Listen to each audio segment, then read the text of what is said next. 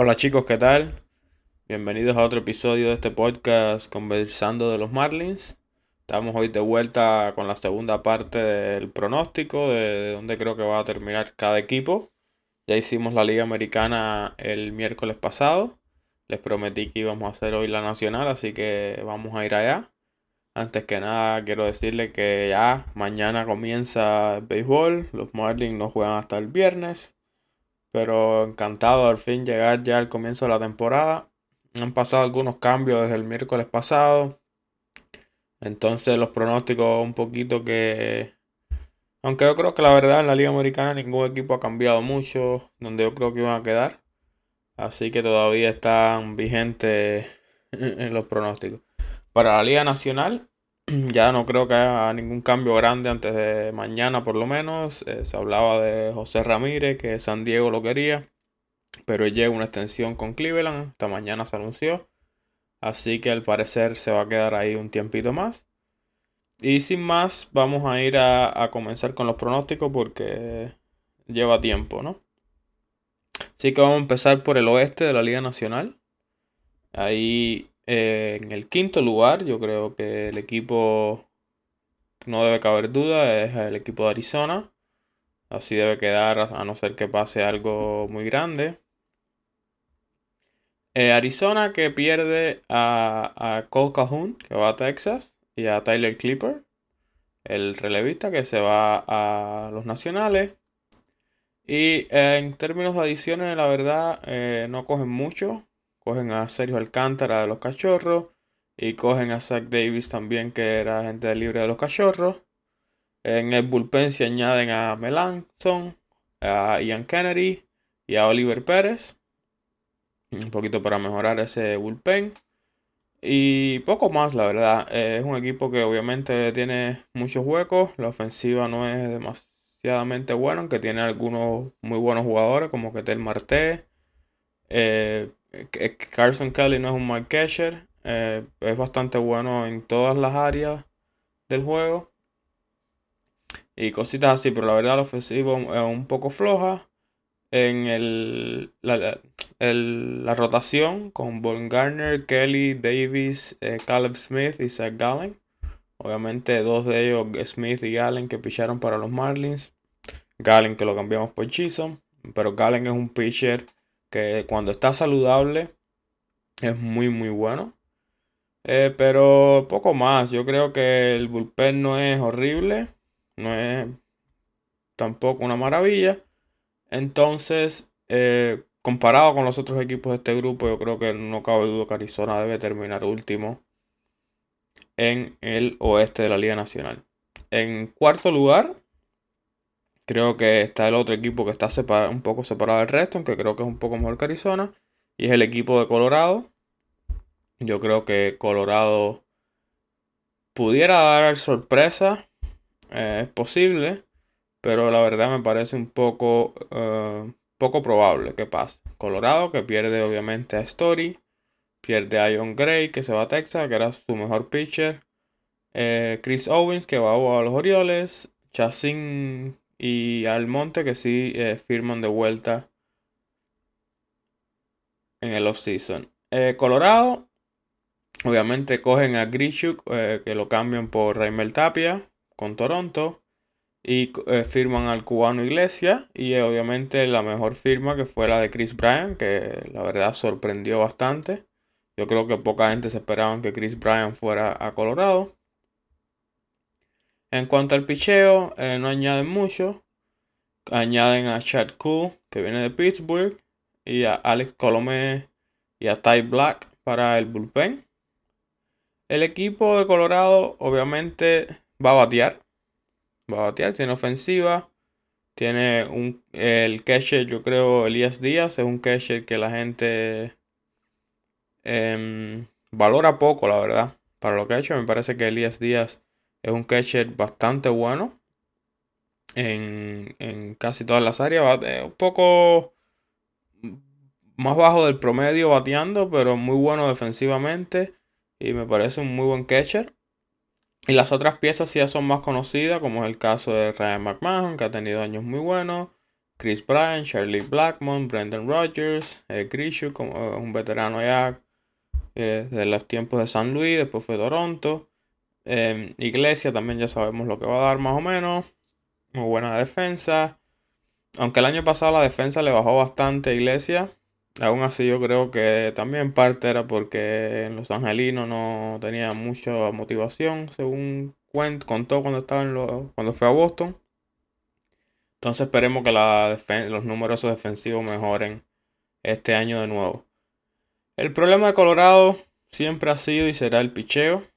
Eh, sé que es muy complicado pichear en ese estadio, la pelota camina bastante. Pero eh, yo creo que el último pitcher que Colorado tuvo, que tuvo un año extraordinario, fue Waldo Jiménez, aquel año que gana el Sayón.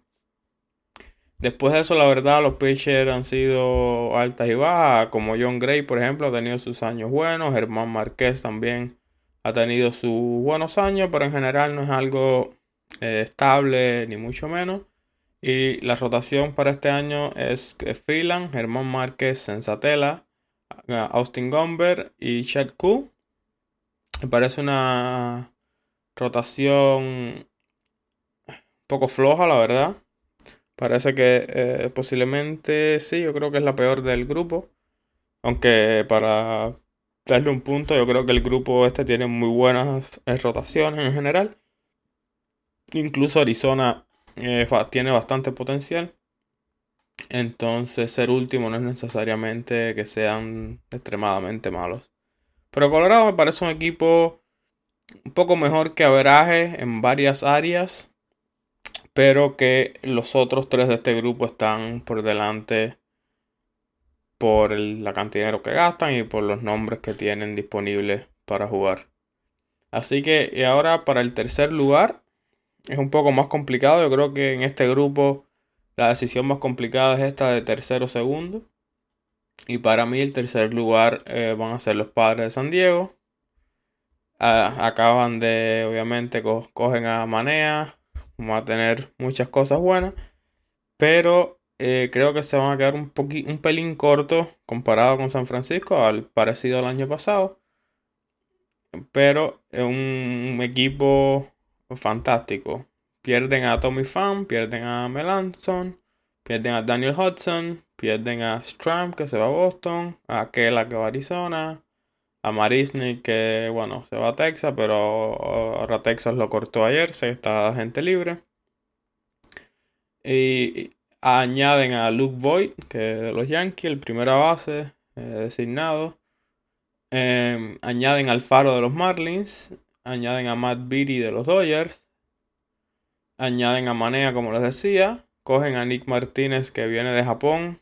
Un pitcher que se está hablando bastante. La verdad no, conozco mucho de él, pero, de él, pero dicen que es bastante bueno y que tiene bastante potencial. En cuanto para el bullpen, la verdad no, no añaden mucho, solamente a Robert Suárez, que también viene de Japón. Y poco más eh, en cuanto a picheo. El equipo de los padres, un equipo fantástico. Eso no cabe ninguna duda. Eh, van a tener ofensiva, van a tener buen picheo.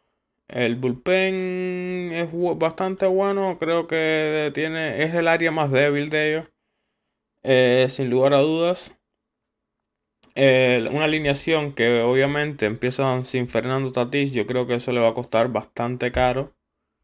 No pueden salir de Hosmer, no pueden salir de Myers y yo creo que necesitan un poco más eh, también, incluso ofensivamente, para poder competir aquí para ganar este grupo. Eh, pero bueno, Boy le debe dar poder. Eh, esperemos que vuelva al Void que era en el 2020, que demostró un poder increíble. El año pasado estuvo lesionado y no le fue muy bien. Pero en general la ofensiva de los padres es buena. en cuanto al picheo es fantástico. Tiene cinco pitchers que han sido em, el as de sus respectivos equipos. Bueno, cuatro Martínez. Bueno, me imagino que en el equipo de Japón también ha sido el as. Eh, sería Yu Darvish, Joe Musgrove, Sean Manea, Blake Snell y Nick Martínez. Una rotación con potencial increíble. Eso sí, eh, una lesión y... Bueno, no, de hecho no. De hecho no, porque al final no se habló de que querían cambiar a Chris Parak y tienen también a Gore, el prospecto. Y, al final no, hicieron los cambios, así que también tienen eh, personas ahí detrás en caso de que haya una lesión. Chris Parak es un pitcher que el año pasado estuvo bastante mal, pero ha tenido años muy buenos con San Diego. Y, los prospectos, San Diego tiene una granja increíble. Así que también tienen profundidad. Y el, bullpen, como le decía, es el área más débil del equipo. Eh, de Nilson Lamé, Robert Suárez, Pagan. deben estar ahí sin duda. Eh, Craig Stammen debe estar ahí. Um, Austin Adams. Y um, poco más. Al final van a tener un relevista extra porque, como les decía, son 28 jugadores para comenzar el año. Y nada, todo esperar mantenerse ahí hasta que le fire em, Fernando Tatis de la lesión, Mike Clevinger también que, debe virar para la rotación. Y poco más. Eh, creo que es, eh, los otros dos equipos van a estar un poquito por delante. Pero San Diego, sin lugar a duda, pudiera tener un año increíble y meterse de segundo, creo que sería lo más alto que quedarían. En segundo lugar, pongo a San Francisco porque obviamente el primer lugar yo creo que en este grupo es indiscutible. Aunque el año pasado San Francisco se pensaba pocos de ellos y terminan ganando el grupo y ganando 107 juegos, así que este es un equipo que ojito con él. En el off-season, bueno, pierden a Kevin Gaussman, uno de sus mejores pitchers. Pierden a Chris Bryan, que lo habían cogido a mediados de temporada. Pierden a Johnny Cueto, que acaba de firmar con Wiseau. Pierden a Solano, pierden a Aaron Sánchez, a José Quintana y a Alex Dickerson. Yo creo que aquí obviamente pierden un poquito de ofensiva, pero lo que más le duele es la pérdida de Kevin Gaussman, aunque pudieron recuperarse yo creo con lo que firmaron. En cuanto a ofensiva, firman a Jock Peterson para que se encargue del outfield, de la posición del outfield que deja eh, Chris Bryan. Desgraciadamente se lesiona eh, Longoria. Los otros días se lesionó. También el Estela está lesionado. Y el pitcher Matthew Boyd. En cuanto a la alineación de San Francisco, me parece una, una alineación bien buena, bien balanceada. Tienen poder, se envasan bastante. poco más que decir, ¿no? Tienen eh, obviamente van a extrañar un poco a Longoria. Yo creo que hay una gran diferencia entre Longoria y Wilmer Flores. Pero mientras tanto me parece que pueden ahí aguantar.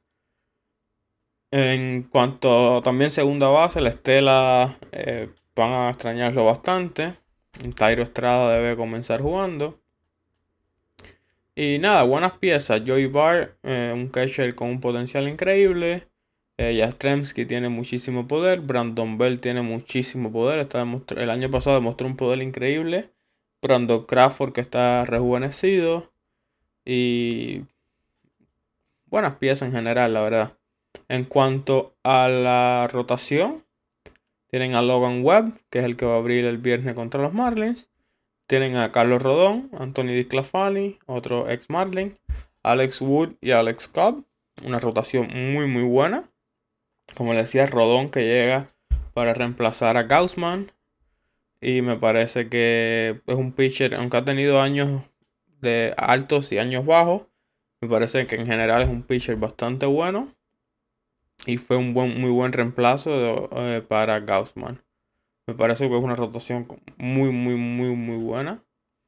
Y el bullpen también. San Francisco tiene un bullpen que, a pesar de tener tienen algunos nombres reconocidos, otros no tanto, pero el año pasado fueron muy muy buenos y esperemos que puedan mantenerse a ese nivel que demostraron el año pasado. Eh, Jake McGee, termina cerrando el año pasado, termina cerrando 31 juegos. Pichó muy muy bien, yo creo que es uno de los mejores años de la carrera de Jake McGee. Eh, Camilo Doval lució bastante bien. Tyler Rogers, obviamente, un pitcher increíble en sus años en Minnesota. eh, Dominic León, Arlene García, José Álvarez, Jack Little, eh, muchas piezas de bullpen en general y me parece un equipo muy completo. Algo, un equipo que lo comparo sería como Atlanta, algo así, que es un equipo con profundidad para reemplazar y en general muy bueno, buena alineación, buen picheo, buen bullpen, poco más. Eh, no, la verdad no los pongo primero porque yo creo que el primer equipo obviamente son los Dodgers. Y es que increíble, todos los años mejoran y mejoran y mejoran. O bueno, gastan dinero y gastan dinero y gastan dinero. Y desgraciadamente, la verdad, no. El año pasado, al fin, no ganan el grupo. Pero eh, yo creo que para este año poca gente no lo tienen primero en sus predicciones. Obviamente pierden a Scherzer, que lo cogían a media temporada del año pasado. Pierden a Seager, eh, uno de los mejores shortstop de la pelota. Eh, traen a Kershaw y a Taylor para atrás. Pierden a Kenley Jensen. Eh, traen para atrás a Danny Duffy, a Jimmy Nelson. Y pierden a Joe Kelly, a Cory Canevo, a Pujol, que regresa a San Luis. Y a Steven Sousa Jr. En cuanto a adiciones, ofensivamente el gran eh, fichaje, ¿no? De la postemporada, eh, del off-season. Y creo que uno de los que menos la gente se esperaba era Freddy Freeman yendo a los Dodgers. Para mí, uno se podría decir el mejor primera base de la pelota hoy en día. O definitivamente ahí arriba. O sea, definitivamente en la, en la discusión.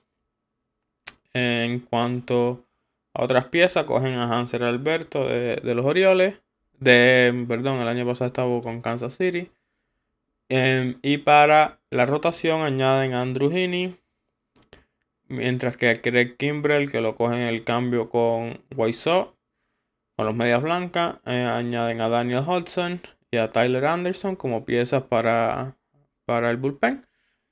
Eh, para ser honesto, o sea, ellos, la alineación es increíble. Vamos a empezar por ahí. La alineación es algo genial. Eh, Mookie Betts, Freddie Freeman, Trey Turner, que se queda jugando shortstop.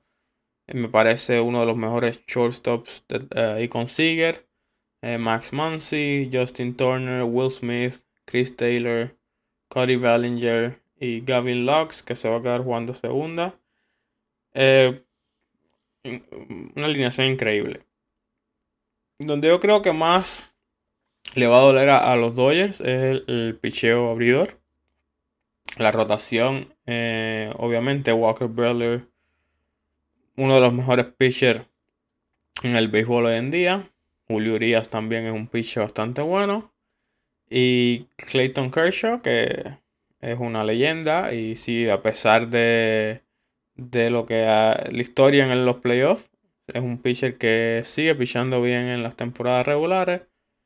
Tony Gonzolín, otro pitcher sólido, pero ya ahí empiezan las preguntas, ¿no? Puede mantenerse, puede, o sea, mantenerse con los otros tres. Y para quinto pitcher firman Andrew Heaney, un pitcher que comenzó con los Marlins también, después va a los Angelinos, después va a los Yankees. Y este año firma con los Dodgers. Es un pitcher que tiene potencial pero la verdad que no le ha ido muy bien en grandes ligas. Tuvo un par de años buenos con los angelinos, pero el año pasado estuvo bastante mal. Termina pichando para 5.83. Y tiene que mejorar bastante para los Dodgers eh, poder competir ahí, sobre todo si hay una, alguna otra lesión en esa rotación. Creo que baja bastante el nivel de reemplazo. En cuanto al bullpen, el bullpen sí es muy bueno. Cogen a Kimbrel para cerrar. Te puede perder a Kenley Jensen. El año pasado Kimbrel pichó bastante bien. Terminó con 2.26 de promedio. 24 eh, juegos observados. Pero en el playoff lució bastante mal Kimbrel. Así que vamos a ver si puede tener. Pues hacía también unos cuantos años que no tenía un año como el que tuvo el año pasado. Así que vamos a ver qué hace Kimbrel. El training es un pitcher genial. Para mí el mejor relevista que tienen los Dodgers. em, Daniel Hudson, Alex Bessia también, que es otro que comienza con los Marlins, eh, Graterol, eh, Víctor González, Evan Phillips, eh, Price todavía anda por ahí. Pero bueno, en general el bullpen es bastante bueno. Mi único problemita con los dos es un equipo increíble. Mi único problemita con ellos es esa parte de atrás de la rotación, ¿no? El cuarto, quinto y cualquier reemplazo que pueda haber por, por alguna lesión. Así que así tengo la del oeste. Tengo a los Dodgers, a San Francisco, a San Diego, a Colorado y a Arizona para el quinto lugar. Yéndonos a la central. Obviamente aquí con uno de los peores equipos que va a haber en grandes ligas este año en mi opinión. Y son los Piratas de Pittsburgh. Piratas de Pittsburgh que pierden a Difo. Pierden a Steven Brault. Eh, Tetsugo regresa. Pierden a Shreve, el relevista. A Chad Cole, que como les dije ahorita había ido a Colorado. A Colin Moran, que se va para Cincinnati. Y a Shelby Miller, que va para los Yankees. Cuanto adiciones, añaden a Daniel Vogelbach, que viene de Milwaukee. A Roberto Pérez de Cleveland. A otro que necesita regresar a sus años buenos. Añaden a Andrew Knapp, que de Cincinnati, y a Josh Van Meter de Arizona. Eh, para en cuanto a pitcher, añaden a Zach Thompson de los Marlins, viene en el cambio por Stallings. A José Quintana también firma con los Piratas. Y para el bullpen cogen a Heath Henry, a Aaron Fletcher y a Eric Hanhold. Eh, también añaden a Greg Allen, de lo que viene de los Yankees, para el outfield, pero desgraciadamente está lesionado. En cuanto. Pero en cuanto al equipo como tal, la alineación creo que va a ser bien floja. Tienen algunas piezas muy buenas, como Brian Reynolds y Brian Hayes, que lució bastante bien el año pasado. Obviamente Roberto Pérez ofensivamente no te va a dar mucho. Eh, Yoshi Tsugo, que al final tampoco fue lo que se esperaba de él en grandes ligas. Tienen a Newman en segunda base, también otro jugador que a pesar de que es muy bueno defensivamente, ofensivamente no te aporta mucho. Eh, eh O'Neill Cruz no va a empezar en grandes ligas, fue a las menores. Así que va a lucir algo como Vogelbach, Reynolds, Hayes, Tsusugo, Ben Gamel, Roberto Pérez, Cole Tucker, Diego Castillo y Kevin Newman. En general, bastante, bastante floja. Eh, yéndonos más a las otras opciones que tienen, eh, Michael Chavis, eh, Hoy Park, Josh Van Meter, como les dije, de, que viene de Arizona. Em, y en cuanto al picheo, también bastante flojo en mi opinión. Eh, tienen a JT Brubaker, a Mitch Keller, Bryce Wilson, Zach Thompson y José Quintana. José Quintana obviamente es el que mejor historial tiene de todos sus pitchers. A pesar de tener algunos añitos últimamente que no le ha ido muy bien. Vamos a ver si puede rebotar, como se dice en inglés, y tener buen año con los Piratas. Que si una cosa hacen bien es escoger a esos pitchers veteranos y sacarle algunos años bastante productivos. Zach Thompson, vamos a ver si se puede mantener. El año pasado lució bastante bien con, los Marlins. Y los demás pitchers, bueno, no, la verdad no, no han hecho mucho en grandes ligas, pero vamos a ver qué pueden hacer. En el bullpen, ni siquiera el bullpen es muy bueno en mi opinión. Eh, David Bednar fue el que mejorcito lució el año pasado. Pichó bastante bien, la verdad. Y de ahí para atrás, la verdad, poco, poco más. Eh, quizás Chris Stratton se pueda sacar un poco. Anthony Banda, que también tiene su historia con los Mets. Pero poco más. En general, un equipo bastante malo. Muy buenos prospectos en camino. Así que para los fanáticos de los Piratas, yo creo que eso es lo que tienen que tratar de ver, ¿no? Cuando suban los prospectos y cómo hacen. Pero poco más para este año, la verdad. Yéndonos al cuarto lugar del grupo, yo tengo a Cincinnati. Cuarto, tercero, yo creo que están bastante parejos. Pero pongo a Cincinnati cuarto porque al final creo que terminan perdiendo piezas muy muy importantes en el equipo. Eh, pierden a Castellano, pierden a Lorenzen que se va a Los Angelinos, a Michael Gibbons que se va a los Cachorros, Brad Brack eh, y a Tyler eh, Thornburg que van a Atlanta. Cincinnati termina cogiendo a Tommy Pham y a Colin Moran para su ofensiva. Arami García, Drury y Fraley, que no deben jugar tanto, pero deben estar ahí en el, en el banco. En cuanto a pitchers, terminan firmando a Hunter Strickland, que viene de Milwaukee, a Buck Farmer, y eh, también cogen a Solano, pero se lesiona. Cogen a Justin Dunn y Mike Miner, pero también están lesionados los dos. Pero en general también me parece un equipo que obviamente a un nivel mucho más alto yo creo que de los Piratas, pero un equipo también que comparado con los equipos buenos del grupo están por detrás. Ofensivamente tienen buenas piezas, pero en general la alineación un poco floja. Eh, India, Queen, Voto, Stevenson, Mustakas, Tommy Pham, Colin Moran, Kyle Farmer y Nick Sansel.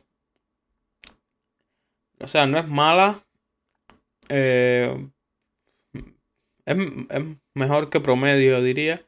Y obviamente Jonathan India tiene un, una expectativa increíble después del año que tuvo en el 2021.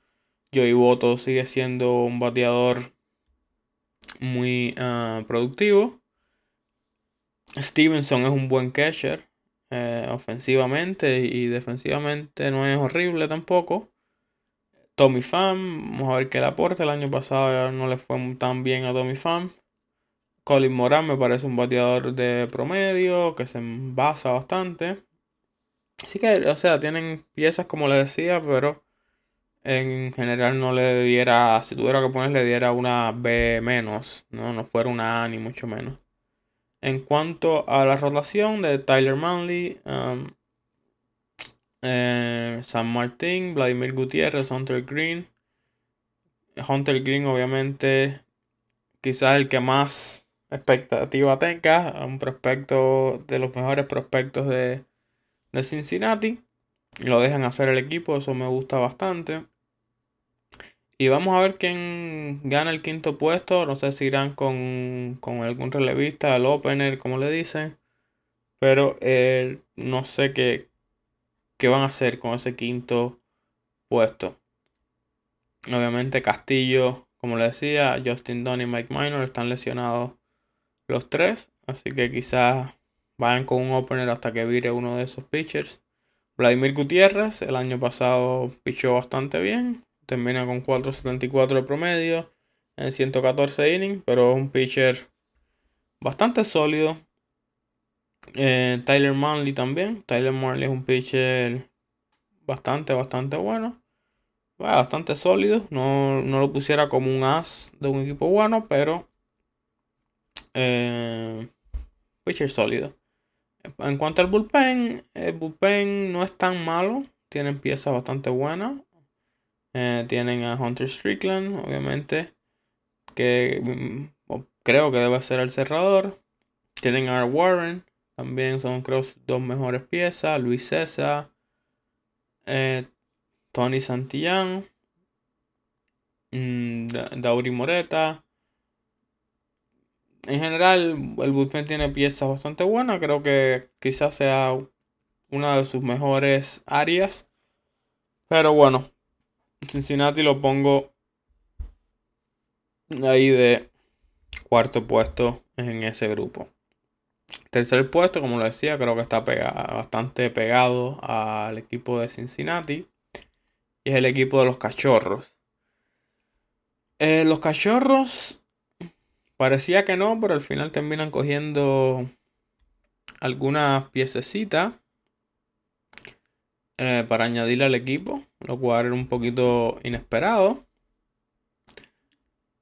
Eh, pierden a Matt Duffy, pierden a Robinson Chirinos, a Zach Davis, a Dylan Maples a Tony Walters, a Rex Brothers, a Adam Morgan, a Austin Romine y a Dan Winker. El equipo pierde muchísimo. Obviamente el año pasado salieron de Anthony Rizzo, Chris Bryan y todas sus mejores piezas ofensivamente, pero aún así tiene un equipo bastante interesante y que a mí lo, ofensivamente me gusta bastante. Hay algunas piezas que no me gustan mucho, pero en general el equipo parece bastante, bastante bueno ofensivamente. De hecho lo pusiera al nivel de Cincinnati, aunque creo que mucha gente eh, por los nombres lo pusiera más atrás. En cuanto a adiciones, bueno, cogen a Seiya Suzuki de Japón. Una, de las firmas estas que sorprenden, ¿no? Había muchos equipos atrás de Suzuki. Y termina yendo a los cachorros. Eh, traen a Jan Gomes, traen a Jonathan Villar, a Clint Frazier, a, eh, a Marcus Stroman y a Drew Smiley para la rotación. Otra firma muy interesante fue esa de Stroman con los cachorros. Y para el bullpen traen a David Robertson, Michael Gibbons, Chris Martin, Jesse Chávez. Firman también a Anderton Simon, que anda ahí un poquito lesionado. Y a Wade Miley. En general, muy buenas adiciones, sobre todo para el picheo. Y por eso es que los pongo un pasito por delante de Cincinnati. Al parecer están buscando competir aquí en la división. O por lo menos quizás tratar ahí de, de que todo le salga bien y colarse ahí en un segundo puesto y pelear por una posición en los playoffs. En la alineación, como les decía, me parece que tienen muy buenas piezas. Eh, eh, eh, por ejemplo, Frank Schwindel me parece un bateador muy, muy bueno. Muy bueno, creo que se habla muy poco de, de Frank Schwindel. Un bateador con un poder descomunal, productivamente muy bueno el año pasado. Un poco menos juego, pero yo creo que, ha demostrado. Vamos a ver si no, a no ser que baje demasiado. Creo que, sobre todo por un jugador que cogen de waivers de Oakland, eh, ha demostrado ser tremendo bateador. Me gusta mucho, mucho cómo juega este pelotero eh, eh, otras piezas así que tiene Nick Madrigal, es un jugador que yo creo que en, los medias blancas, ¿no? Los del equipo de Chicago, quizás no le dieron las oportunidades que se merecía. Me parece un, bateador que no, no, te va a dar muchos honrones, no te va a dar mucho um, slugging o nada de esto.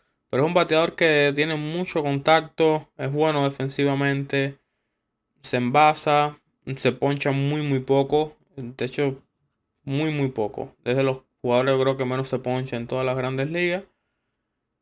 Y, o sea, me parece una pieza interesante en segunda. Eh, aquí quizás el jugador que menos me gusta en cuanto a...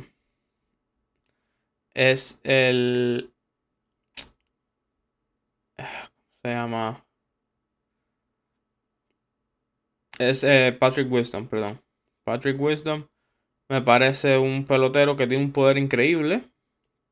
Una fuerza descomunal. Pero es que se poncha demasiado. Al final termina apoyándose para el 40.8% de las veces el año pasado. Eso me parece una locura. Poncharse un 40% es algo que. Vaya. Pero bueno, eh, quizás ahí para la parte de atrás de la alineación tienen gente que se envasan, así que bueno, quizás puedan ahí un poquito contar con ellos para eh, que venga en base. Y bueno, si se poncha, se poncha y si no te mete un jonrón. Mm, pero ese tipo de pelotero creo que es muy poco efectivo. Porque obviamente sí, un día vas a meter el honrón, pero después vas a tener 5 o 10 en los que no. Así que pero aparte de Patrick Wilson, me parece una muy buena alineación. Y bueno, Patrick Wilson, si tienes una alineación que se envasa bastante, te lo puedes. Em, te puedes dar ese lujo, ¿no? De tener un pelotero así. Que sí te va a dar honrones. Va, va a meter honrones. Pero se va a ponchar muchísimo. Eh, otras piezas del banco, ¿no? Villar, Frazier, me parecen peloteros bastante buenos. Quizás puedan estar ahí un poco en Platoon, ¿no? Que juegan contra, contra zurdo, contra derechos. Y así. la rotación inicial de Kyle Hendricks, eh, Stroman, Justin Steele, Drew Smiley, Alec Mills. Me parece bastante sólida. No me parece igual, si tuviera que ponerle un grado, le pusiera una, una B o una B, B menos también, ahí parecido con Cincinnati. Y el bullpen eh, también, ¿no? Eh, son piezas, son jugadores que tienen mucha experiencia, han tenido años muy buenos y están contando un poquito con que con regresarlos a esos años eh, buenos que tuvieron. Jesse Chávez, si viene de un año bastante bueno en el 2021. Los demás, Robertson, Gibbons, Chris Martin incluso y Daniel Norris están buscando un poco virar a sus mejores años. En el campo corto, obviamente para el juego inicial debe empezar eh, Nico Horner, pero em, ahí está la opción de Simmons también que lo firman. Un poco parecido ¿no? al año pasado, yo creo que le deberían dar el chance de jugar a Nico Horner, pero en el par, no sé qué harán ahí con eso, con tres Simmons y, y él. Vamos a ver qué pasa. Pero bueno, en general creo que lo pongo un pelín por delante de Cincinnati. Ahí tercero. Yo creo que bastante seguro, ¿no? Eh, sin arriesgarme mucho. En segundo lugar, aquí un poco más complicado. Me queda Milwaukee y San Luis. Y en segundo lugar creo que voy a poner a Milwaukee. Porque me parece, Milwaukee me parece un equipo muy bueno, con un potencial fenomenal. Pero que tengo algunas duditas con la ofensiva. Ah, o sea, hay que ver qué, hacen algunos de los peloteros y qué tipo de daño tienen. En cuanto a lo que pierden en el offseason, bueno, pierden a Eduardo Escobar, que termina yendo para los Mets. Pierden a Visaí García, que lo cogimos nosotros. Eh, los Marlins. Eh, pierden a Manny Piña.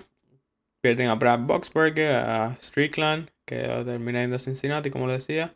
Boxberger, que se queda, perdón. Luke Miley que se va a Cleveland, Vogelbach y, eh, a Pittsburgh y Norris a, los Cachorros y eh, Daniel Robertson que se va a Minnesota.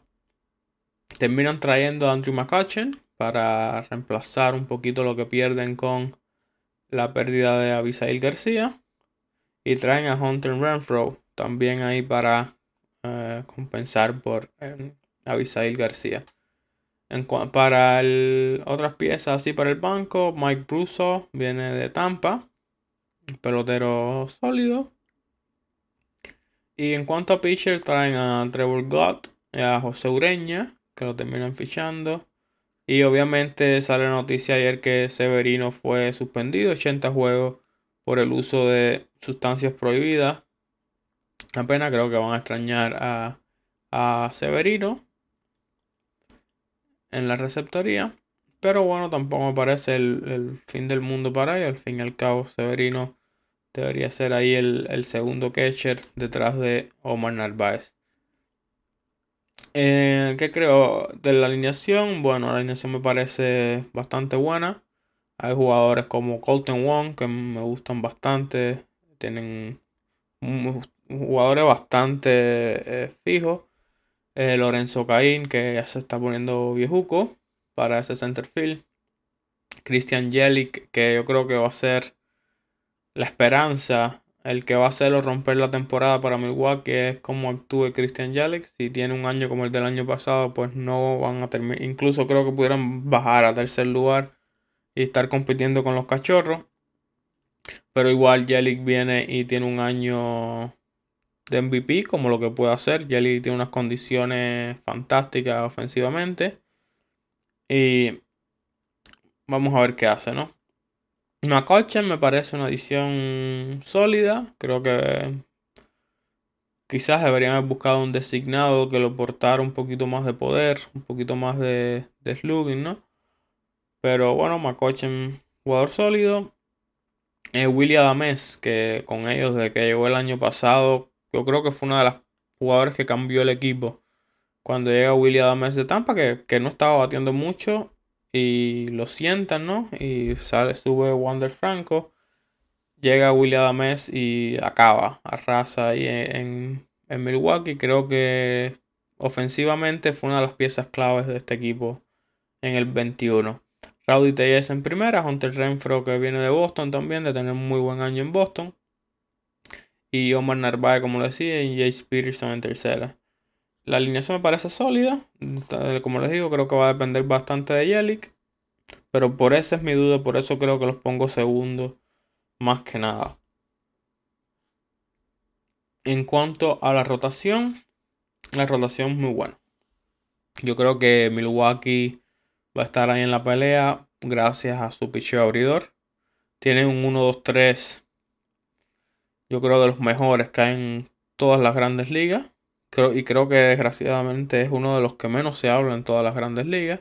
Todo el mundo habla de la rotación de los Dodgers, de la rotación de San Diego, de Atlanta, sí, eh, los Mets, de todos estos equipos que han gastado un dineral y poca gente hablan del trío de Burns, eh, Woodruff y Peralta. Y aparte de esos tres, eh, un Adrian Hauser y un Eric Luer que para nada son malos, son pitchers bastante buenos. Y esto me parece una rotación muy muy buena. Es verdad que dado alguna lesión bajaría, yo creo que bajaría el nivel, no sé, así de, de algún prospecto que esté muy listo para entrar em, a las grandes ligas este año. Pero sí creo que si se mantienen saludables esos cinco abridores van a tener una, relación, una rotación fantástica. Y un bullpen, bueno, yo creo que Milwaukee sí lleva años con, buenos bullpens. El George Hader ha estado ahí ya unos cuantos añitos y un cerrador también. Se habla poco de ellos por estar en Milwaukee, pero es un cerrador increíble, fantástico el zurdo eh, de Milwaukee, Devin Williams, Brad Boxberger, eh, Brent Suter, eh, Jake Cousins, Aaron Ashby, Trevor Gott, piezas ahí para atrás, incluso Ureña, que pudiera estar en el bullpen, e incluso si hubiera una lesión en la rotación, pudiera estar ahí para abrir. Ureña es un pitcher, la verdad que que puede tener buenos años. Oreña tiene muy buena recta, se le mueve un montón. Eh, un slider ahí sólido. Pero yo creo que Ureña, el problema era el control. Y a veces cuando la recta venía descontrolada, se le, no era que. O sea, no era descontrol de que te tirara muchas bolas, era descontrol de que la recta se le quedaba a medio de home. Y eso creo que puede ser incluso peor que, dar muchas bases por bola. Pero bueno, en general Milwaukee un equipo bastante sólido. Un poco me da un poquito de duda de la ofensiva. Si no lo hubiera puesto primero en el grupo, la verdad. Pero vamos a ver qué hacen mm, esas piezas claves en la alineación. Obviamente, si tengo a Milwaukee de segundo, quiere decir que en primer lugar tengo a los Cardenales. Y los Cardenales, ojo, a pesar de decir lo que digo de Milwaukee, yo creo que los Cardenales es un equipo muy bueno y que se habla poco de ellos para el comienzo de esta temporada. Eh, los Cardenales pierden a Luis García, que termina yendo a San Diego, el relevista. Carlos Martínez ah, se va de los Cardenales después de tantos años ahí. Termina yendo a San Francisco. y Mike Carpenter, que va a Texas. Eh, traen a Albert Pujols de vuelta. Me parece genial que Pujol pueda terminar su carrera en los Cardenales. Firman a Corey Dickerson. Cogen a Steven Matz y a Drew Hagen para la rotación. Traen a Nick Whitgreen, otro jugador que conocemos de su tiempo en los Marlins. Viene de Cleveland. Aaron Brooks también, que viene de Corea. Pero los Cardenales son un equipo muy completo. Muy completo. Una alineación muy buena. Muy balanceada. Un Dylan Carlson que vamos a ver qué hace este año. Pero un pelotero con unas condiciones fantásticas. Eh, Goldschmidt, que sigue siendo Paul Goldschmidt. Un poco más que decir. Tyler O'Neill, pelotero también de mucho poder. Buen bateador. Arenado, para mí. Eh, el año pasado no tuvo su mejor año, pero para mí sigue siendo de los mejores terceras bases que hay en la pelota. El tercera base más completo, yo creo que hay en la pelota. Un jugador que. que en general, ¿no? El año pasado sé que estuvo mal, pero. Un jugador que batea, mete jonrones, impulsa carrera y con el guante un mago. Pujols y Dickerson deben estar ahí para ese puesto designado. De Jong creo que es la duda grande de la alineación. Esperemos que mejore ofensivamente. La verdad no sé qué le pasó. De Jong es un jugador que en sus primeros años batió bastante en grandes ligas. El año pasado estuvo pésimo, pésimo, pésimo. Eh, sí te va a dar buena defensa. Eh, Molina, su último año, eh, para mí también uno de los mejores hecho en grandes ligas. A mí no me importa cuánto bate Molina, pero la, picardía y cómo llama los juegos y lo que hace ahí detrás de Home es una maravilla. En el center field, Harrison Bader, uno de los jugadores más rápidos que hay en grandes ligas. Y batea, un muchacho que batea bastante bien y tiene poder. Tiene el año pasado al final termina con 16 honrones. Y Tommy Edman igual, un segunda base sólido, te batea, te tiene poder, se roba base. Eh, también otro de los jugadores más rápidos creo que en Grandes Ligas. Al final Tommy Edman vuela por las bases. En cuanto a la rotación, Adam Wainwright, ahí creo que es la duda más grande. Miles Nicholas, Steven Matt, Dakota Hudson y Drew Hagen. So, aquí Drew Hagen obviamente es una, duda. Vamos a ver cómo le va en grandes ligas. Viene de Japón.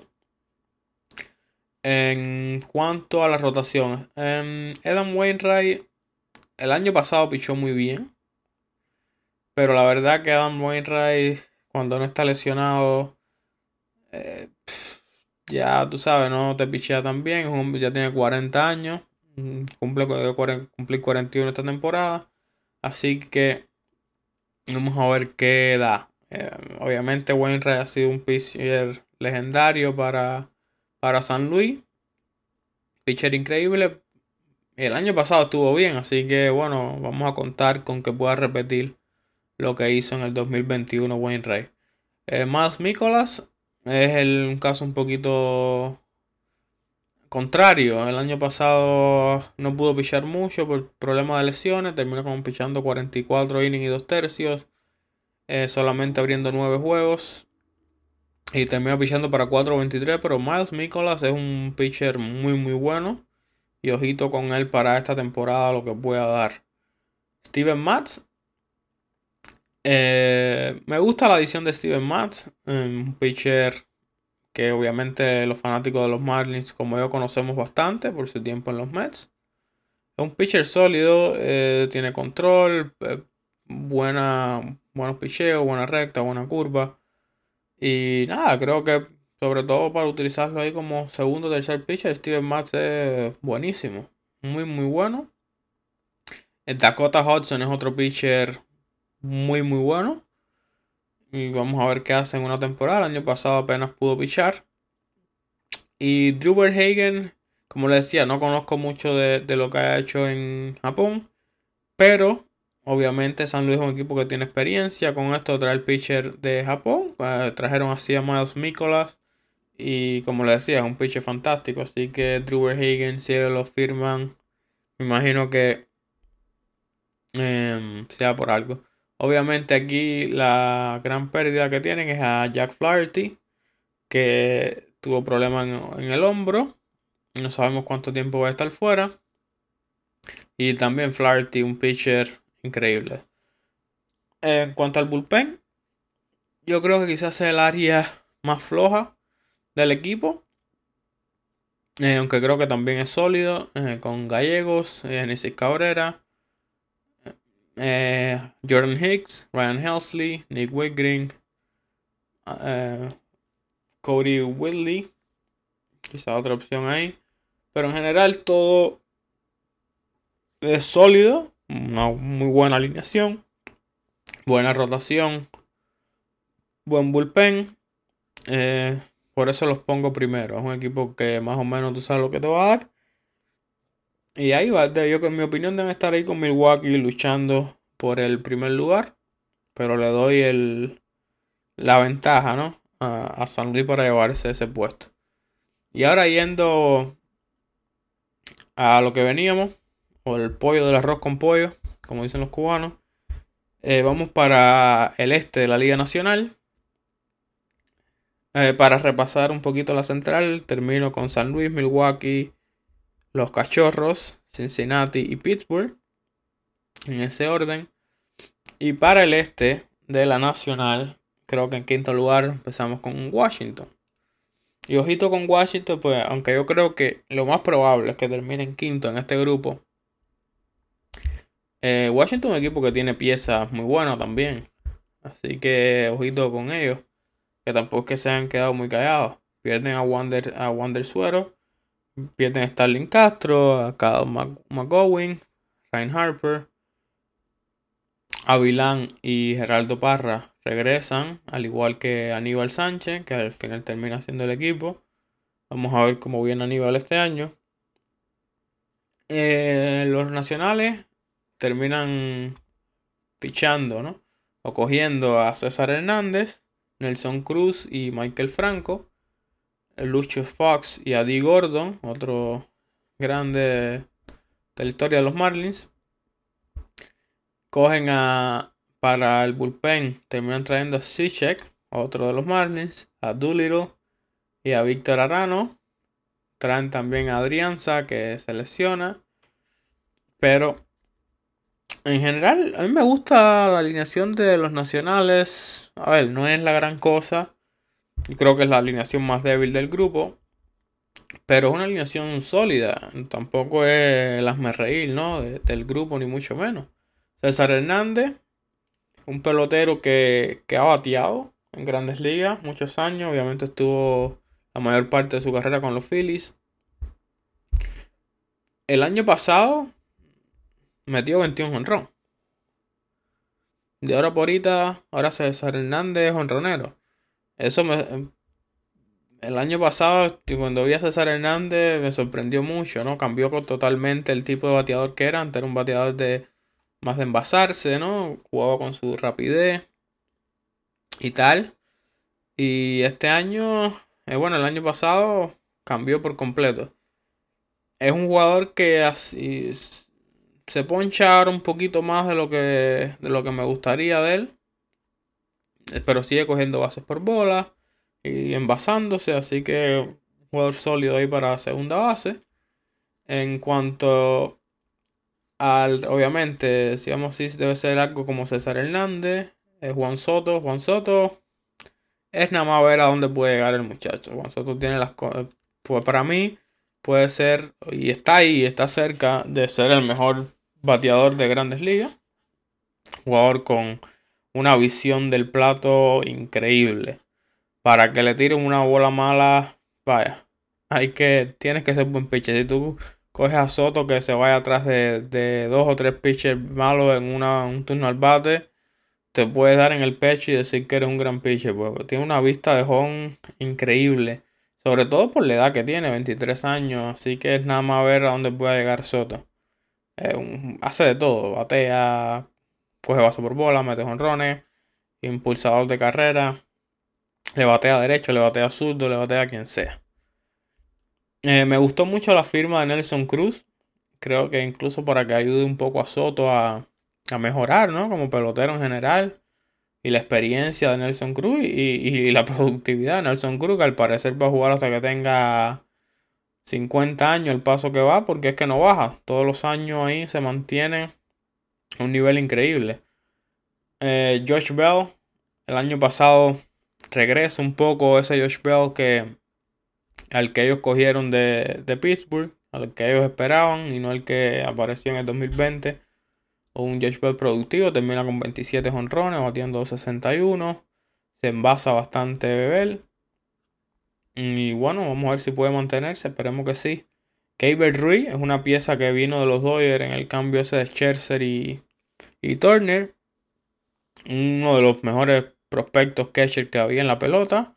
Obviamente con Will Smith allá no tenían hueco para él, pero ojito que Gabriel Ruiz puede convertirse en un catcher eh, de la élite de las grandes ligas. Tiene potencial para, para muchas cosas, así que vamos a ver qué hace Gabriel Ruiz este año. Lane Thomas es un jugador quizás de toda la rotación, bueno, de toda la alineación, perdón, uno de los más flojos, sin lugar a duda. Tiene sus cosas, ¿no? Tiene un poco de poder, se envasa, roba alguna base. Vamos a ver qué puede hacer a, cabo de una temporada entera, pero Buen pelotero. Quizás estés ahí un poquito de platón con el cubano Yadiel Hernández, que el año pasado también lució bastante bien ahí en, en los files. Vamos a ver cuántos juegos coge este año el cubano. Y creo que ahí la posición ajá, debe cambiarse ahí con Thomas. Em, creo que un platón ahí de los dos, Thomas contra zurdo, Hernández contra derecho, sería lo. Creo que va a ser lo más probable que veamos este año. Vamos a ver qué pasa. En el campo corto viene el Cid Escobar. El Cid Escobar tuvo un año bueno el año pasado, al fin Llevaba algunos años y muy pobre ofensivamente. El año pasado puede jugar y termina batiendo 2.88. Obviamente no es un bateador honronero ni mucho menos, pero 2.88. Defensa sólida. ¿Qué más le puedes pedir un campo corto? En tercera base viene Michael Franco, otro jugador que son muchos años con los Phillies. Em, Michael Franco yo creo que también quizás sea la pieza más débil ¿no? de, esa alineación. Eh, un jugador tiene su poder, eh, pero es que no es excesivamente bueno en ninguna área, ¿no? no tiene poder, pero tampoco te va a meter muchos honrones. Eh, batea averaje poco, no se envasa tanto, no coge, o sea, no coge muchas bases por bolas, no se poncha un poquito más de lo que de lo que me gustaría de él. Eh, no se poncha demasiado, pero tampoco, o sea, para lo que te aporta, eh, no sé, quizás creo que, es el hueco grande de esa alineación y que si encuentra un tercera base, el equipo mejoraría bastante. En cuanto a la rotación, Corbin que se queda para este año, otro que necesita un año de estos de para regresar a sus mejores tiempos. Josiah Gray, un pitcher con muchísimo potencial, un jovencito, 24 añitos y con un potencial increíble. Vamos a ver a dónde llega el muchacho. Aníbal Sánchez, otra pregunta, ¿no? ¿Que, cómo va a venir Aníbal a sus 38 años? Vamos a ver, ¿no?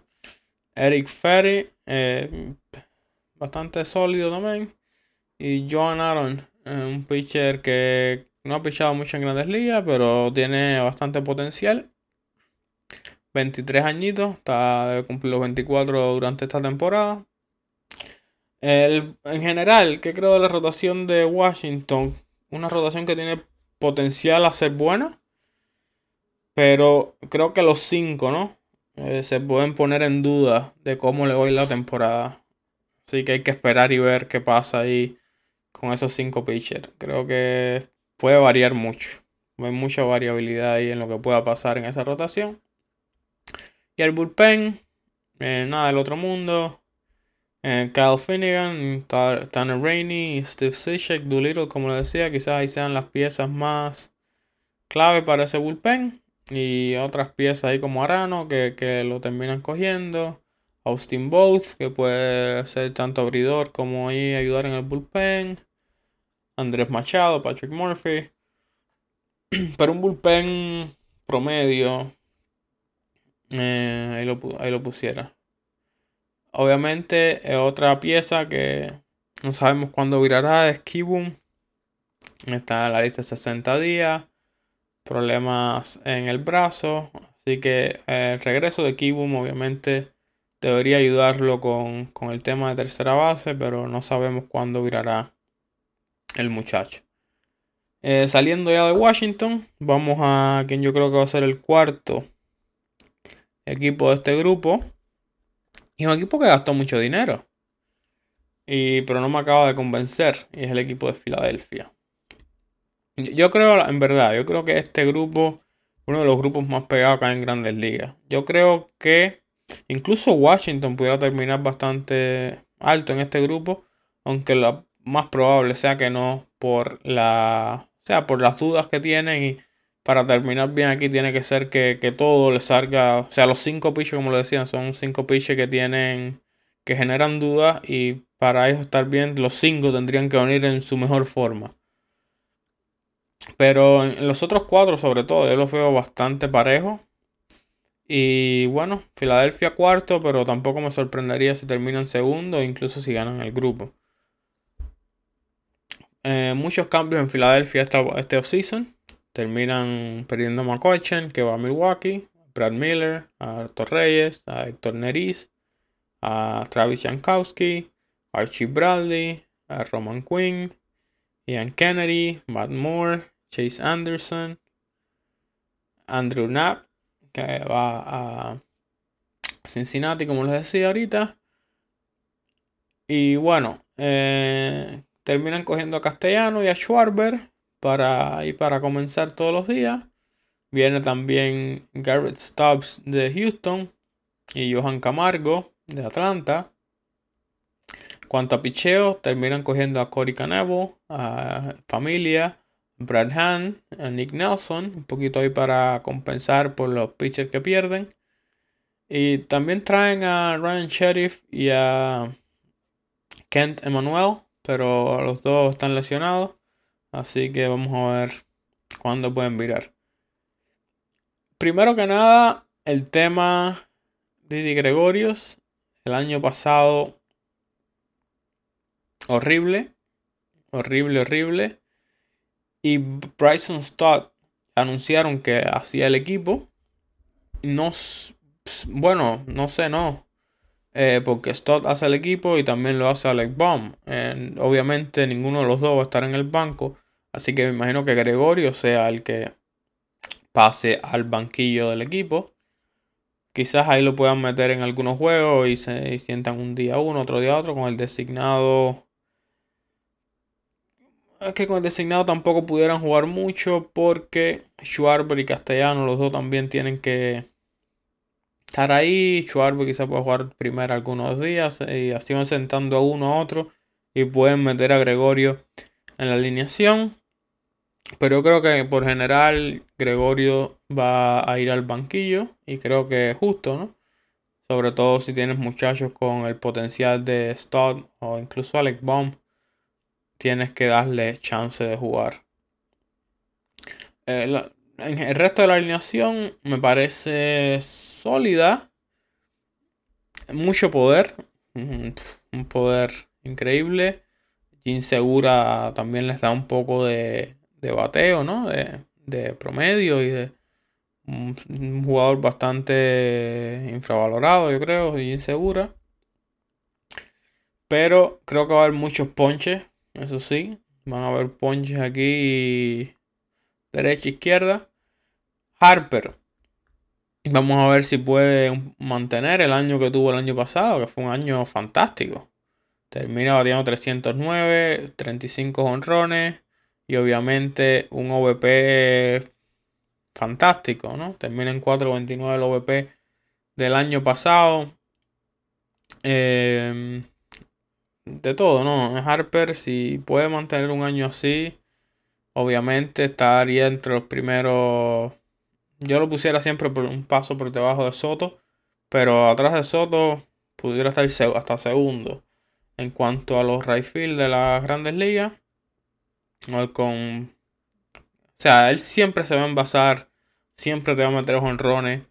Yo creo que la pregunta con Harper siempre va a ser la del bateo. ¿Cuánto te va a dar em, de bateo? De, o sea, de. Obviamente, mientras más batee, más alto el OVP. También. Real Muto.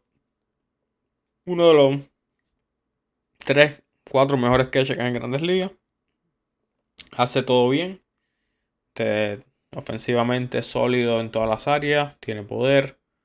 Roba base. Eh, de todo. Tirando las bases fantásticos. Eh, es muy difícil robarle, uno de los catchers que menos le roban.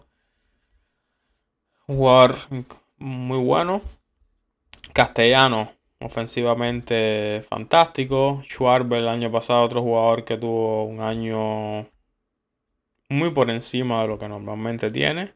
Siempre también te va a meter honrones, siempre también se va a envasar.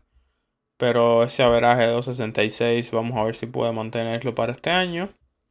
Rick Hoskins, em, un poco más de lo mismo, no, te va a batear mucho, coge base por bola, mete honrones.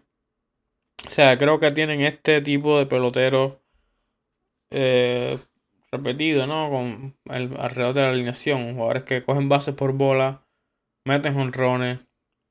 Quizás el bateo subo y baje según los años, pero eh, al final se envasan, que es lo que importa. La veraje no importa si te estás envasando.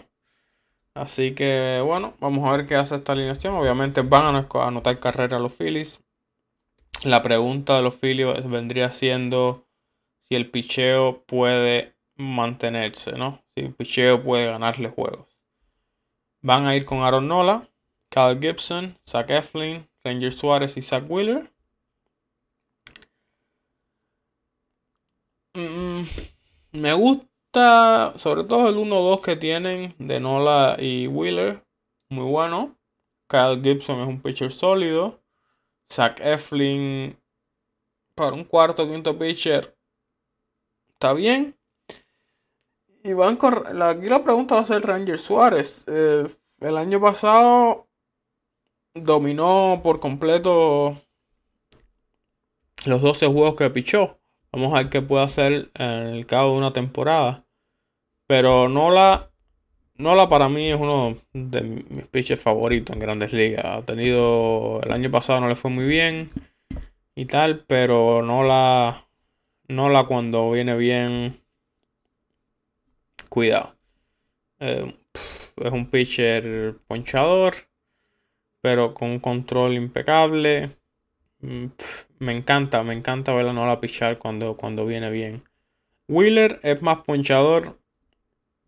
El año pasado tuvo un año increíble. obviamente el mejor año de su carrera. Vamos a ver si puede repetirlo. Un pitcher que siempre también ha tenido problemitas de lesiones y cositas así. Pero como 1-2, un 1-2 muy fuerte. Después, como le decía, Ranger Suárez, vamos a ver qué puede hacer. El año pasado dominó por completo. Vamos a ver a qué nivel viene alrededor de toda la temporada. Yo creo que pudiera ser un 3 fantástico también. Sobre todo que es zurdo. Le complementaría perfecto a Nolia Wheeler. Y bueno, atrás Gibson y Eflin sólidos. Sólidos. Em, poco más que decir, ¿no? Un pitcher que para cuatro y quinto están bien, quizás para tercero y segundo no. Entonces, uno de, uno de los problemitas que, que le veo al picheo de Filadelfia, obviamente, es tienen que mantenerse saludables. Tienen que tratar de mantenerse saludables.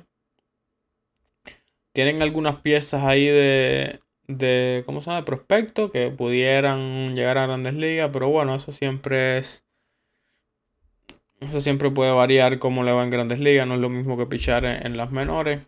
Por muy bueno que hayan sido en las menores, uno no sabe cómo le va a ir cuando lleguen a, las grandes ligas.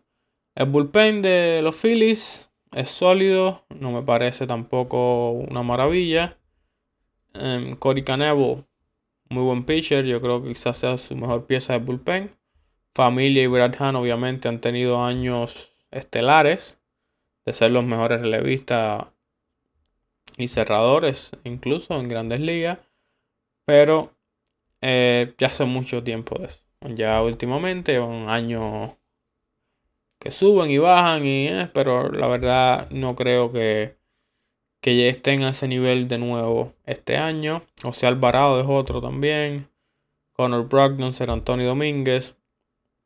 Son pitchers que tienen, han sido buenos, pero que llevan años no tan buenos. Siendo ahí no creo que vaya a ser horrible el bullpen, pero tampoco creo que vaya a ser muy, muy dominante.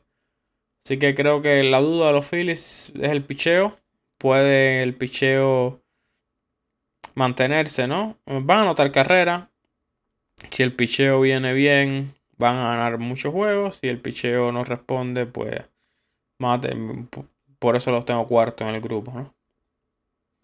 De ahí para adelante, en tercero, aunque lo dudé bastante, pero me tengo que ser un poco realista, no puedo ser tampoco a lo loco. Vamos a poner a los Marlins tercero. Creo que tienen el potencial para obviamente terminar segundo y meterse en los playoffs.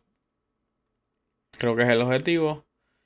Los Marlins, la verdad, no pierden mucho. Pierden a Brinson, pierden a Sandy León, pierden a, a, Sierra, pierden a Monte Harrison, que lo terminan soltando. Pero poco más. Y añaden a Soler, añaden a Visail García, viene Stallings de Pittsburgh, Joey Wendell de Tampa, eh, traen a Cole Saucer y a Tanner Scott, que lo, fue un cambio que hicieron el domingo, trayendo relevistas, sobre todo Saucer bastante bueno. Año muy bueno en el 2021 de Saucer. Scott, bueno, eh, no tan bueno en el 2021. Tiene tiene lo suyo, muy buena recta, muy buen slider. Vamos a ver si, si Mel lo puede arreglar un poco ese control. Eh, traen también a, a, Grant Dayton y a Sean Armstrong, que están ahí, aún no han dado la nómina para mañana.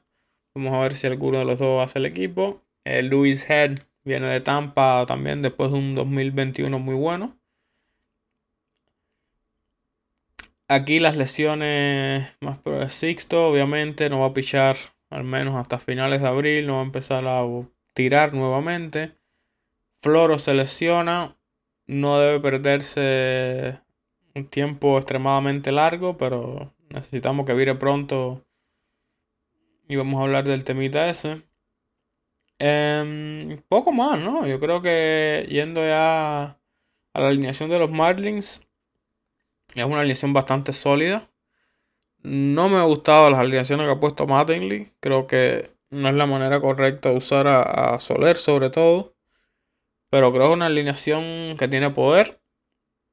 Quizás mm, una alineación que va a coger pocas bases por bolas. Yo creo que en cuanto a bases por bola y tal, Soler quizás sea el que más porcentaje de bases por bola coja en todo el equipo. Que no es lo que tú quieres. En cuanto a ponches, también algunos se ponchan. Bueno, la mayoría se poncha un poco más de lo que uno quisiera. Pero tiene una lección que tiene poder. Tiene, tiene mucho poder. Este equipo un poco... Yo creo que inesperadamente van a estar ahí. Todos tienen poder suficiente para estar en los 20 honrones por lo menos. Eh, bueno, sin contar Stallings y a Roja, obviamente. En cuanto a otras cositas de la alineación, obviamente defensa en el center field, vamos a ver cómo le va Sánchez. Ha lucido bien en lo que va de sprint training. No ha tenido ninguna pelota así que ha lucido perdido. Vamos a ver, para, para hacer el apuesto trabajo o mejorado su defensa, dice que es bueno parecer su problema grande, ¿no? Era la parte de atrás de la jugada, lo que es el momento de atrapar la pelota. En cuanto eh, Baseball Savant, los StatCast, ¿no? Lo pone entre los files que más rápido reaccionaba a los batazos del año pasado. Así que parece que lee bastante bien la pelota como decía, al parecer el problema era ya al final, ¿no? A la hora de, cogerla con el guante. Y parece que trabajó en eso y esperemos que le vaya bien. Por otro lado, yo creo que necesitamos un centerfield. Yo creo que un centerfield ayudaría mucho. No tanto por el tema de Sánchez, pero yo creo que tener a Sánchez en un, que trabaje en su ofensiva y pueda llegar a su potencial ofensivo y no tener que enfocarse todos los días en la defensa. Creo que eso ayudaría bastante como pelotero. Y no hay necesidad, ¿no? De que, de que él esté, obviamente lo va a hacer mejor para un futuro, pero ofensivamente Sánchez puede ser un bateador increíble. Soler, sprint training lució fantástico.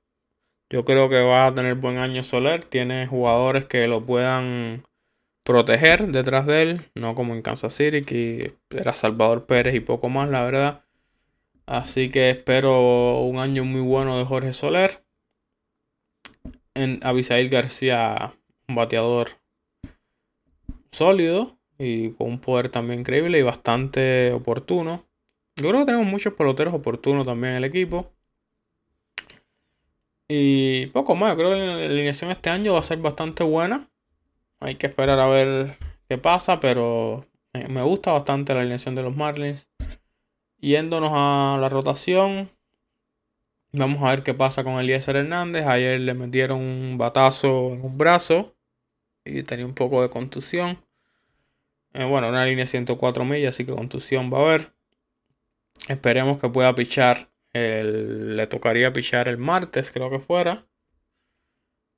Mm, pero obviamente los Marlins, eh, la parte fuerte del equipo es la rotación. Luzardo ha lucido muy bien en sprint training. Un muchacho que tiene un potencial increíble. Sandy, eh, Pablo López y Trevor Rogers, tres pitchers muy buenos. López quizás de los tres el más flojo. Pero en general pitchers muy buenos. Y es la parte fuerte del equipo. Max Mayer, que picheó anoche en AAA. Está ahí a punto también ya. Si el día que hay una lesión o algo, quizás sea candidato para subir. Eduard Cabrera también está ahí esperando. Y obviamente hay otros que, ya conocemos, como es el caso de Potit, o, ¿cómo se llama? O Daniel Castano, o estos pitchers que han subido en el pasado y no han hecho un trabajo tan malo para un quinto pitcher o algo, así que tenemos profundidad, tenemos en caso de una lesión, yo creo que, la rotación va a poder mantenerse a un nivel eh, competitivo. Ah, el bullpen de los Marlins. El bullpen de los Marlins, yo creo que no es horrible. Como dicen alguna gente, tampoco creo que sea bueno, como dicen otra gente. El bullpen de los Marlins yo creo que es sólido, pero no tenemos cerrador. Yo creo que es el gran problema. No tenemos piezas en el bullpen que sean que han sido probadas y que te vengan a cerrar un juego y sea casi seguro, como debería ser para un cerrador. Tenemos jugadores muy buenos en el bullpen. Eh, Anthony Bender el año pasado lució muy bien. Eh, este viene de Baltimore, cerró ocho juegos. El año pasado pichó tremenda pelota. Luis Ed pichó bien el año pasado. Blair pichó bien el año pasado. Pero ninguno de estos jugadores me siento con confianza, ¿no? De cuando entra en un noveno inning el juego por una carrera. Entonces yo creo que ese es el problema grande de los Marlins. los blown saves del año pasado fueron demasiados. Desgraciadamente. Y vamos a ver cómo les va. Hay algunos, hay algunos que tienen crecimiento todavía que les falta. Vender tuvo su primer año el año pasado. Vamos a ver qué hace este. Pero yo creo que yo creo que es el área más débil del equipo. O por lo menos la que más incertidumbre causa. Es este bullpen. Una cosa que sí me gustó bastante. Que no, al final, como les dije, no han dado aún. Ahora mismo no han dado la nómina oficial. Me gustaría que Potit hiciera el equipo del bullpen. Me gustaría que no lo usaran como relevista largo para tirar 3-4 innings. Me gustaría que le dieran el chance de tirar un sexto o un séptimo inning y ver qué puede hacer. Potit tiene unas condiciones para hacer una pieza del bullpen muy buena. Una recta a 95 millas que del bullpen incluso pudiera ser un poquito más rápida porque obviamente tiene que pichar un inning y no 6 o 7. Una curva de las curvas que más se mueven en todas las grandes ligas. Eh, tiene un slider también que no lo tira tanto, más bien vive de la recta y la curva. Pero pues otra de las razones, yo creo que en el bullpen eso puede funcionar muy bien. No para un abridor, ya la segunda, tercera vez pasando por la rotación los jugadores se adaptan. Por la alineación los jugadores se adaptan. Y eh, te pueden reaccionar mejor a esos dos picheos. Pero en el bullpen yo creo que Potit pudiera ser muy bueno. Y ojalá que le den el chance si hace el equipo no lo usen como relevista largo, ya cuando tú sabes, para un juego que mucha diferencia de carrera, te lo traen y pichea 3-4 innings. Ojalá que no lo usen así y lo usen de relevista a relevista para venir, pichar un inning y ver cómo le va. Un poquito como Holloway antes que, que lo llevaran de nuevo a la rotación el año pasado. Yo creo que Potit pudiera sorprender ahí en, en ese bullpen.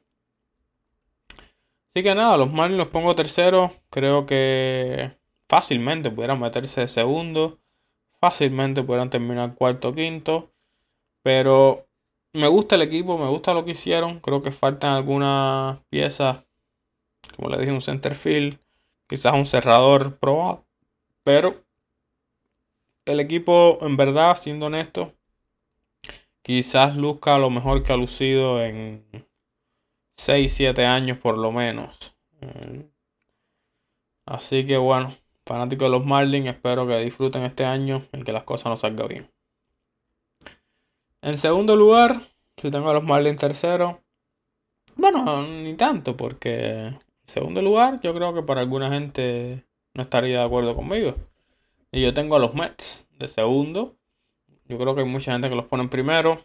Yo no estoy tan convencido con ellos. Creo que es un equipo muy bueno, con potencial de ser top. Em, pierden algunas piezas, pierden a Javi Baez, pierden a Stroman, pierden a Villar, a Hill, a Loop, a, Pilar, a Heath Embry, a Giselman, Familia, Telin Betances, Sindegar y Brad Obviamente Sindegar es el nombre más grande acá, bueno, quizás Javi pero para mí Sindegar es el nombre más grande de los que pierden. Pero obviamente Sindegar lleva sin pichar casi dos años. Así que vamos a ver cómo le va con los angelinos. Lucido muy bien en sprint training y vamos a ver qué pasa por allá. Pero bueno, hablando de los Mets, añaden Starling Marte, Eduardo Escobar, Marcana, Lesvira Robinson Cano, eh, añaden a Jankowski, a Max Scherzer, Chris Bassett, Otavino, Joely Rodríguez, Jason Shreve. Añaden peloterazos por todas partes, ¿no? La alineación luce bastante bien. Eh, con Nimo, Marte, Lindor, Alonso, Cano, Cobar, McNeil, Cana, Macan, del banco JD Davis y cositas así. Una alineación fuerte. La veo. También me genera algunas duditas, como es el caso de. De Lindor, por ejemplo. Lindor es un bateador fantástico. Puede ser de los mejores campos cortos que hay en grandes ligas. Pero. ¿Qué Lindor vamos a ver? No, si, si el Lindor del año pasado, pues no, no, es un, no está entre los mejores shortstop de grandes ligas. Eh, Marte, el año pasado increíble. Nosotros, obviamente, fanáticos de los Marlins, lo vimos en su mejor forma. Pues el mejor año que ha tenido Marte en toda su carrera, incluyendo sus años en Pittsburgh, que fue también un peloterazo. Eh, la pregunta es, tiene 33 años, ¿puede repetirlo este año? Yo creo que quizás no es al nivel que lo hizo el año pasado, pero creo que va a estar cerca, a no ser que alguna lesión o algo.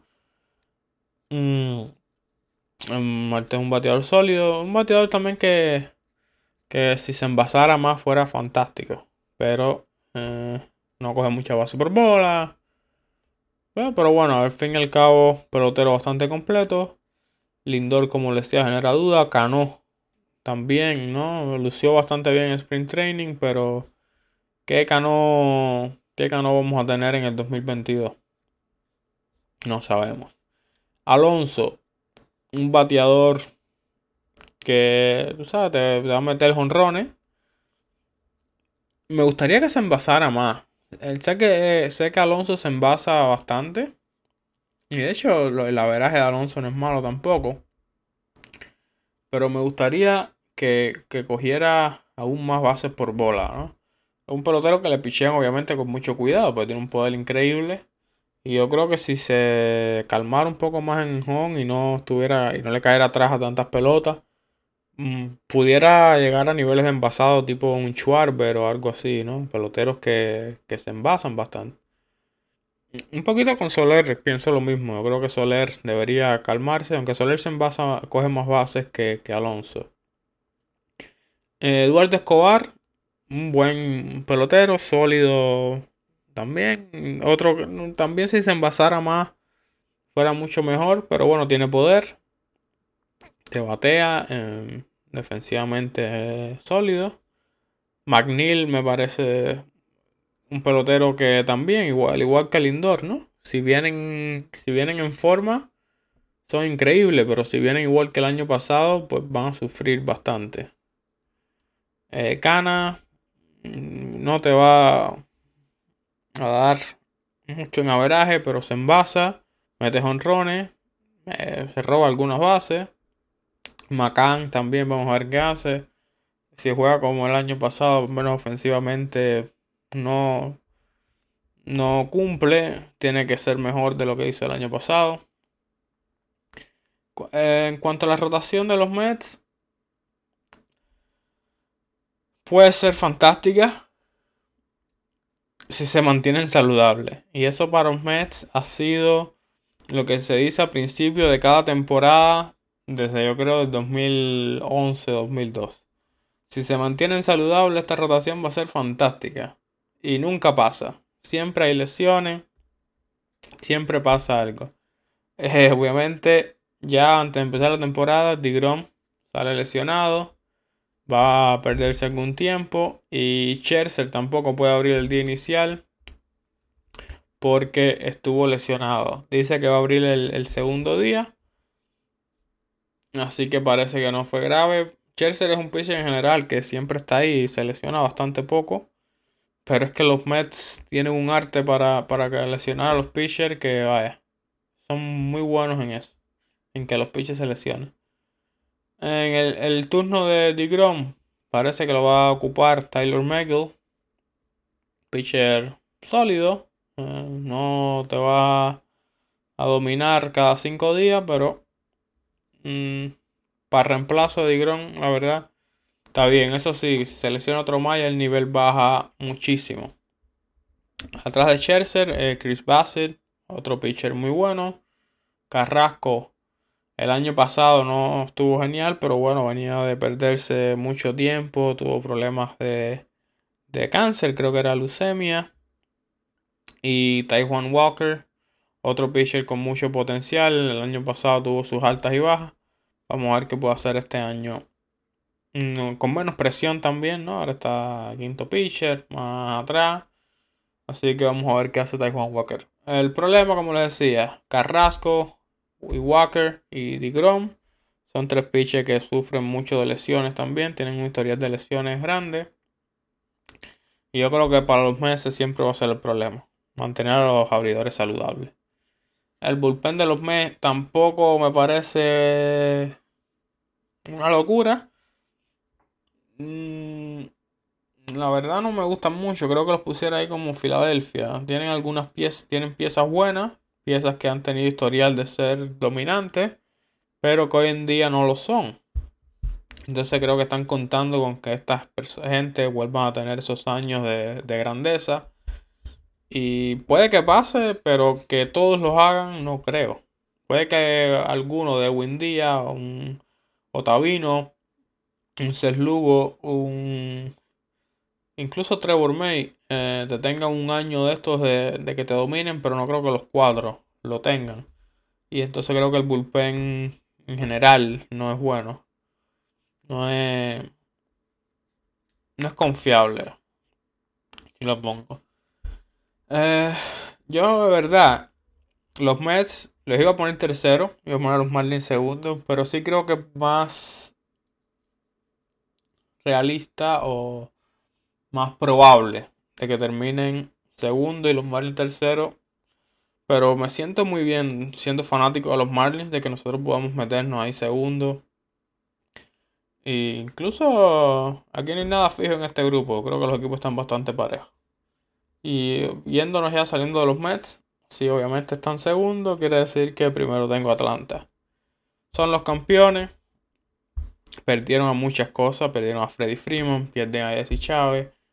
Eddie Rosario lo logran traer de vuelta. Peterson lo pierden. Chris Martin, Drew Smiley. Adrianza, Steven Vogt. Inciarte, Soler. Tanner Rourke. Richard Rodríguez. Pierden muchas piezas. Pero yo creo que para perder a Freeman y a los demás que pierden, yo creo que el equipo estuvo bien. El general manager hizo su trabajo y, escogió los mejores reemplazos que, podía coger para esa gente que perdieron. Olson no es Freddy Freeman, pero es lo mejor que había para reemplazar a Freddy Freeman. De hecho, no está. No quiero no es Freddy Freeman, pero en mi opinión no está muy lejos de, ser Freddy Freeman. Es un jugador con características muy similares a Freeman bases por bola más o menos igual, se ponchan más o menos igual. Olson se poncha un por ciento más. O sea, de cada 100 veces se poncha una vez más que Freddy Freeman. Los dos eh, tuvieron un WOBA de 379. Los dos tuvieron un em, WRC Plus de bien cerca. Eh, Freeman 135, Olson 146. O sea, el WRC Plus, para esos que no saben, es como una medida que te dice la, como las carreras creadas, te da un poquito la, la producción del pelotero condensada en un número, si lo puedes ver, así. El WOBA un poquito también, ¿no? Te cuenta el, porcentaje de envasado, pero lo hace dándote una valoración para cada, cómo te llega tu envase. So, por ejemplo, eh, llegar, te envasa, ¿no? Pero un doble te da más puntos que si te envasaste por un hilo o por una base por bola. Entonces esos números un poco indican, ¿no? Lo, efectivo que han sido los peloteros. Y la verdad, bien parecido. Incluso los números en defensa son muy parecidos de Olson y Freeman. Em, y nada, me parece un buen, buen reemplazo. Austin Riley mm, va a ser un peloterazo. Ya lo es, el año pasado fue increíble, pero bueno, aún le queda mucho por crecer. Eddie Rosario, un pelotero sólido de toda la vida, en Minnesota muchos años ahí en ese Field. Eh, Swanson se ha convertido en este tipo de pelotero, ¿no? Yo pensaba que iba a ser un pelotero que bateaba más, que se envasaba más cuando empezó en las grandes ligas, pero no, eh, se convirtió en un pelotero de estos de batear los 40 y pico y te meten 27 honrones, 28 honrones. Muy sólido defensivamente. Aún está Duval, o por lo menos va a estar ahí eh, comenzando hasta que vire Acuña, que está entrenando y todo, así que al parecer podría virar antes de lo que la gente espera.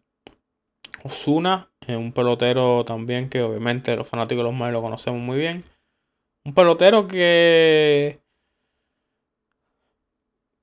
que puede llegar a ser una superestrella. La gente, yo creo que olvida el año que tuvo Zuna. Ese año que Stanton gana el MVP, que mete sus 59 honrones. Yo creo que la gente no miraron Osuna y Osuna debió estar ahí en esa pelea para el MVP de ese año. Y nada, se pierde, obviamente se pierde un año. Vamos a ver qué puede hacer en este 2022, pero Osuna tiene un potencial increíble. Así que en general es una alineación muy buena, muy balanceada. Tienen peloteros que, que tienen mucho poder. Pero en verdad son peloteros que ninguno se poncha demasiado. Incluso Duval, que tiene siempre el historial de, de ser un pelotero de coger eh, mucho ponche, de coger mucho... Eso, el año pasado, bueno, se ponchó para el 31% de las veces. Para él, yo creo que fue una pequeña mejora, pero no lució tan mal. Defensivamente es bueno, tiene poder. Eh, para lo que batea, el porcentaje envasado no es horrible. Tampoco escoja mucha base por bola, ni mucho menos. Pero mm, es un jugador que produce y, para por lo menos hasta que llegue a Cuña me parece sólido. En Darno Kesher también, igual. Y bueno, obviamente digo Duval, debe empezar Alex Dickerson de designado. Eh, cuando vira Cuña, me imagino que Duval vaya a ser el designado, Alex Dickerson vaya al banco. Y moviendo la alineación me parece muy buena, la verdad. Me parece la alineación más que menos dudas genera de en todo el este de la Liga Nacional. Sabes un poco lo que vas a, tener. Y es buena, es muy buena. Cuanto al picheo, Atlanta, el picheo abridor siempre, siempre han tenido, siempre van a tener. Eh, se les va un pitcher y, sacan más y más y más. Soraka, obviamente, una pena que no que no esté de vuelta. Uno, un pichazo, Soraka. Eh, Kirby Yates también eh, lesionado. Vamos a ver cómo, cómo vira y cuándo vira. Mi Luke Jackson, otro más que, salió, tuvo problemas en el brazo de tirar. Así que vamos a ver cuándo viran estas piezas. Aún así, en una rotación de Max Fried, Charlie Morton, Kyle Wright, Ian Anderson, eh, y Noah Davidson. No sé cuál de los dos, o si van a ir con 6 pitcher, o cuál de los dos termine con ese quinto puesto. Es una rotación muy buena. Muy, muy buena. Muy, muy profunda. Tienen piezas ahí para para reemplazar a todos los que quieran reemplazar. Para el bullpen termina cuenta Kenley Jensen. Otro tipo, lo mismo que dije con en el caso de Kimbrel, eh, pitcher muy bueno. El año pasado dominó de nuevo. Vaya, no, no como sus mejores años, pero sus mejores años son difíciles de replicar. Eh, el año pasado estuvo muy bien. Pero un pitcher que llevaba dos o tres años que no llegaba a ese nivel. Así que esperemos que pueda repetirlo para este año. Eh, Will Smith, Noel Ketcher, el relevista de Atlanta, sólido. Em, cerró el año pasado para ellos terminó con 37 salvados.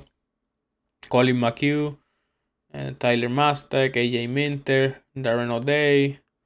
Todos son piezas bastante buenas, bastante sólidas. Eh, Sean Newcomb, otro de los que decía que quizás esté ahí eh, para entrar en el bullpen. Y, y, si en caso de alguna lesión, obviamente pudiera estar ahí para abrir juegos también. Y nada, Atlanta los pongo primero creo que están aún, a pesar de todo lo que perdieron y todo, creo que están un pasito por delante de los otros cuatro equipos del grupo. Son los campeones. Y el equipo, la verdad, es un equipo muy completo, sólido, alineación, rotación, picheo, profundidad en caso de lesiones. Y nada, por eso los pongo primero. Y con eso termino mis predicciones. Así que no sé qué creen. Pero sí, estoy, estoy bien con lo que predije. La verdad no creo que, que cambie mucho los grupos, como lo digo. Creo que el más volátil es esta, este de la Nacional. Pueden pasar más cosas.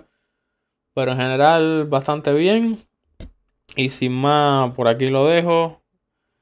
Muy ilusionado ya que va a empezar la pelota mañana, así que contento por esa parte. Espero que les vaya bien a todos y cuídense por ahí. Chao.